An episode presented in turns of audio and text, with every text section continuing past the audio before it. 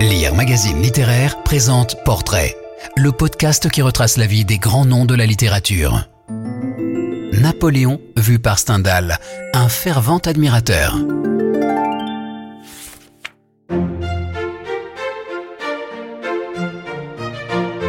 Il l'appelait B pour Bonaparte, l'autre, et plus tard Sainte-Hélène. Dans les courriers officiels, il lui donnait du Sa Majesté l'Empereur et Roi. Fasciné par l'énergie et le charisme de Bonaparte, Stendhal lui vouait une admiration immense et le plaçait plus haut que César.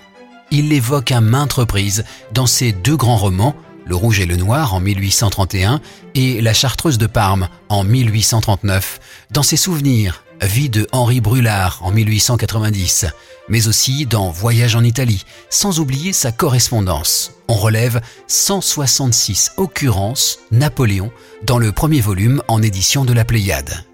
Comme si cela ne suffisait pas, il lui a consacré deux essais. Vie de Napoléon, rédigé en 1817-1818, puis Mémoire sur Napoléon, 1836-1837, en réponse à l'attaque de Madame de Staël dans ses considérations sur la Révolution française en 1818. La sortie de Vie de Napoléon en 1876, donc posthume, a ravivé le napoléonisme endormi. Stendhal y écrit dans son préambule éprouver une sorte de sentiment religieux en entreprenant un pareil sujet. Il y considère Napoléon comme l'homme le plus étonnant qui est paru depuis Alexandre. Comme l'estimait Albert Thibaudet, réputé critique de la NRF, il y a des auteurs napoléoniens, un génie napoléonien. Stendhal est le grand, le seul écrivain bonapartien autant que bonapartiste. Pour expliquer pareille dévotion, Rita Gerzoni, linguiste et traductrice italienne, rappelle les aspirations post-révolution. On ne comprendra rien à l'ère napoléonienne si l'on passe sous silence l'enthousiasme des jeunes qui voyaient se réaliser sous leurs yeux le rêve révolutionnaire de 1789. Les trônes abattus, l'ancien régime et ses privilèges détruits, la nouvelle société basée sur la raison et les droits des hommes.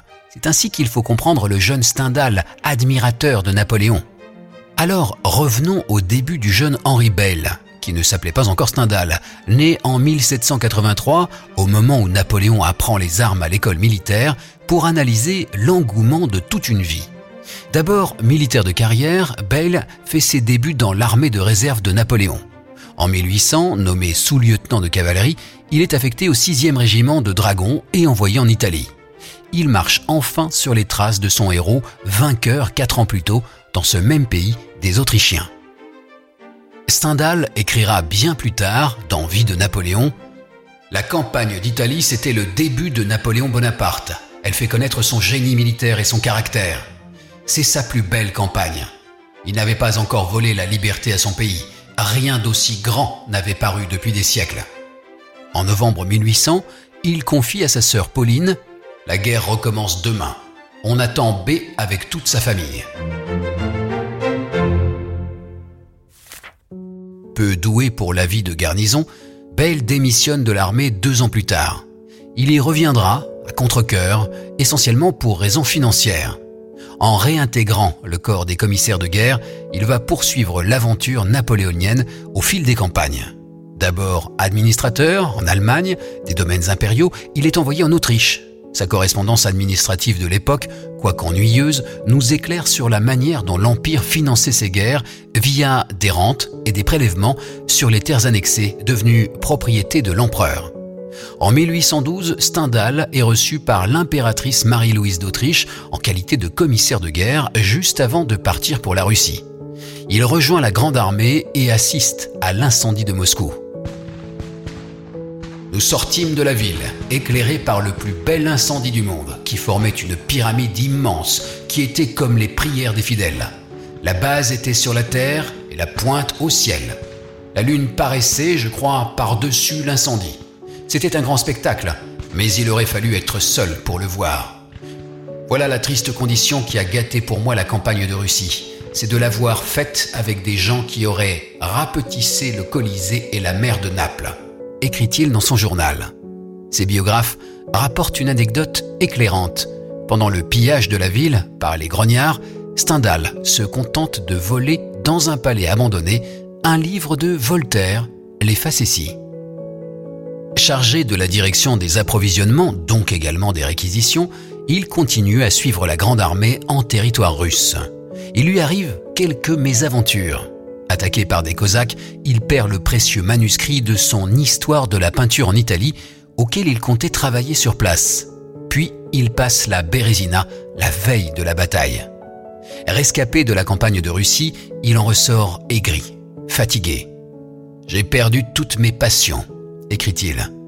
Il est par ailleurs déçu, voire vexé, de ne pas avoir reçu la moindre distinction en tant qu'officier parti au front. Nommé intendant en Silésie, il alterne maladie et convalescence. En 1814, chargé d'organiser la défense du Dauphiné contre les Alliés, il tombe de nouveau malade. Il trouve refuge dans l'écriture et ses nombreux voyages en Italie, sa seconde patrie. En 1817 paraît son livre Rome, Naples et Florence, signé par Monsieur de Stendhal, officier de cavalerie. Cette mention en dit long sur son besoin de reconnaissance militaire, comme il l'exprimera à travers ses alter ego littéraires, Julien Sorel et Fabrice Del Dongo. Dans la foulée, comme pour boucler la boucle de toutes ces années au service de l'empereur, Stendhal entame sa vie de Napoléon. Mais c'est dans ses romans tardifs, une fois digéré l'aventure napoléonienne, qu'il dévoilera ses aspirations de jeune homme, ses déceptions d'adulte et ses doutes de vétéran. Dans Le Rouge et le Noir, le héros, Julien Sorel, fasciné par le souvenir de Napoléon et voulant occuper à tout prix une haute situation, se résout à devenir prêtre, la carrière militaire ne conduisant plus aux honneurs. Chapitre 10, il aperçoit un épervier. L'œil de Julien suivait machinalement l'oiseau de proie. Ses mouvements tranquilles et puissants le frappaient. Il enviait cette force, il enviait cet isolement. C'était la destinée de Napoléon. Serait-ce un jour la sienne? Chapitre 17 Julien se confie à Madame de Rênal. Y a-t-il que Napoléon était bien l'homme envoyé de Dieu pour les jeunes Français? Qui le remplacera? Que feront sans lui les malheureux, même les plus riches que moi, qui ont juste les quelques écus qu'il faut pour se procurer une bonne éducation? Le héros de la Chartreuse de Parme, Fabrice Del Dongo, âgé de 17 ans, est également un romantique qui rêve de gloire. Fils d'un officier français et d'une italienne, mais élevé par sa tante, il se cherche un père idéal qu'il trouvera dans la figure de l'empereur. Il va assister aux 15 premières années de l'épopée napoléonienne et participer à la bataille de Waterloo. Au début de l'histoire, l'image de Bonaparte est associée à la jeunesse, à la libération, à la liesse populaire. Pour les besoins du roman, Stendhal a repris les éléments du mythe napoléonien. Et Fabrice est à l'image du jeune Henry Bale. Courageux, mais pas téméraire, novice en matière d'armes, idéaliste, voire naïf.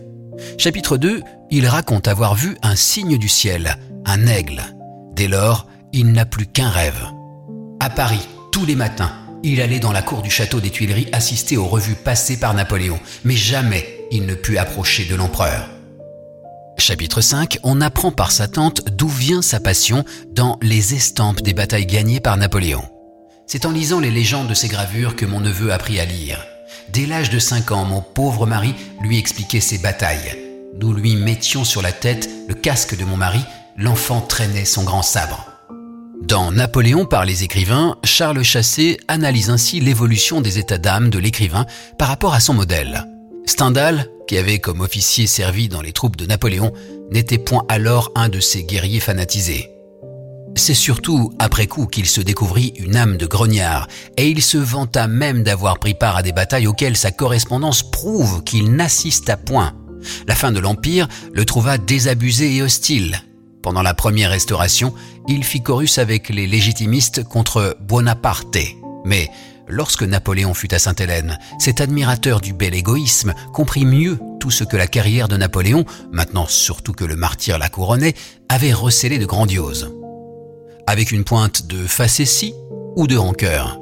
Stendhal lui dédia ainsi son histoire de la peinture en Italie enfin achevée, à Sa Majesté Napoléon le Grand, retenu à l'île de Sainte-Hélène. L'empereur est devenu pour lui à partir des années 1830 cet homme extraordinaire que j'aimais de son vivant, et que j'estime maintenant de tout le mépris que m'inspire ce qui est venu après lui. Au fond, Stendhal l'admire toujours, d'autant plus qu'il exècre la médiocrité et l'hypocrisie de la société qui a suivi son règne. En 1836, lucide, l'écrivain constatait ⁇ Ma passion pour Napoléon est la seule qui me reste. Elle ne m'empêche pas de voir les erreurs et les petitesses qui peuvent lui être reprochées. Comme l'a si bien résumé Jean Tullard, pour Stendhal, le génie de Napoléon, c'est d'avoir été Bonaparte. L'échec de Bonaparte, c'est d'être devenu Napoléon. Quant au drame d'Henri Bale, c'est d'avoir boudé Bonaparte et servi Napoléon. Le jeune Bale rêvait de gloire militaire, mais en devenant Stendhal, il a acquis une reconnaissance, non pas d'épée, mais de plume, qui surpasse les siècles.